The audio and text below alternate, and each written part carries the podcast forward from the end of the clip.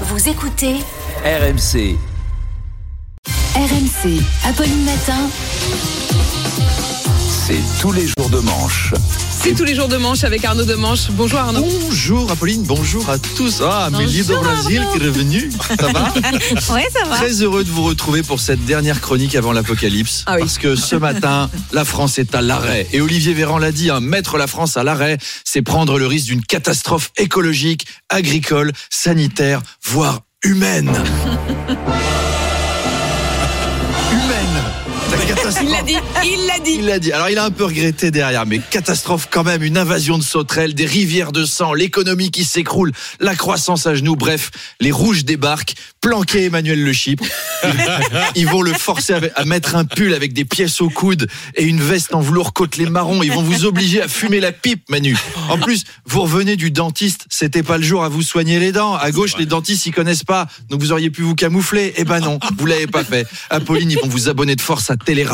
Ça va être horrible. Bon, on se détend, Olivier Véran. hein. C'est un blocage d'une journée. C'est quand même votre gouvernement qui a organisé trois confinements pendant des mois.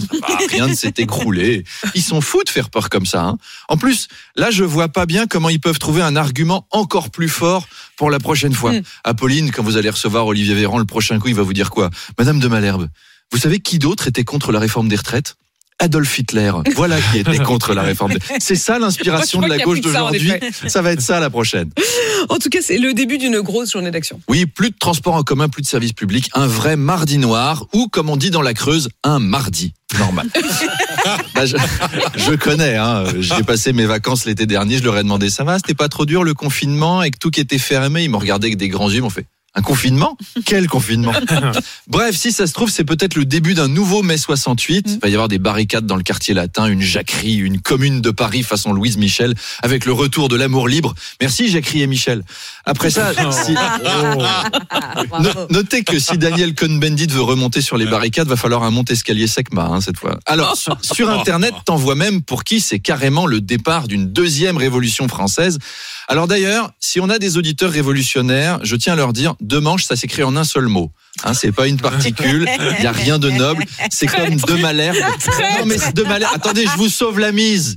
Apolline de Malherbe, c'est un nom d'emprunt, Bien chers sûr. auditeurs. Le vrai nom d'Apolline, c'est Bidochard. Voilà, elle a, elle a dû changer. Vous savez ce que c'est, les médias? La direction lui a demandé Apolline, c'est Bidochard, euh, ça nous embête, on va changer de style après Bourdin. Si tu peux trouver, si tu peux trouver un truc un peu plus chic.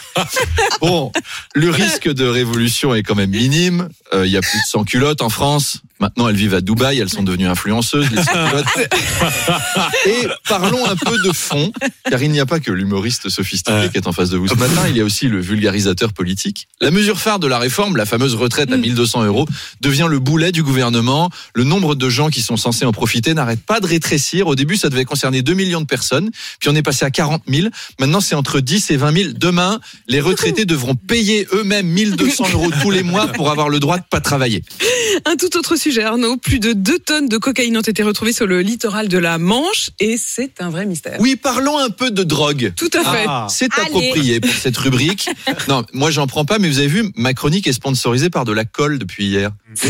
Euh, Amusez-vous sur RMC avec la colle Sika ou quelque chose du genre. C'est-à-dire qu'on vous propose de sniffer de la colle pendant ma chronique maintenant. Eh ben, elle va être belle la France de demain, la France du travail. Bref, deux tonnes de coke sur les plages. Saloperie de réchauffement climatique. On avait déjà la jungle à Calais, maintenant on a la Colombie en Normandie.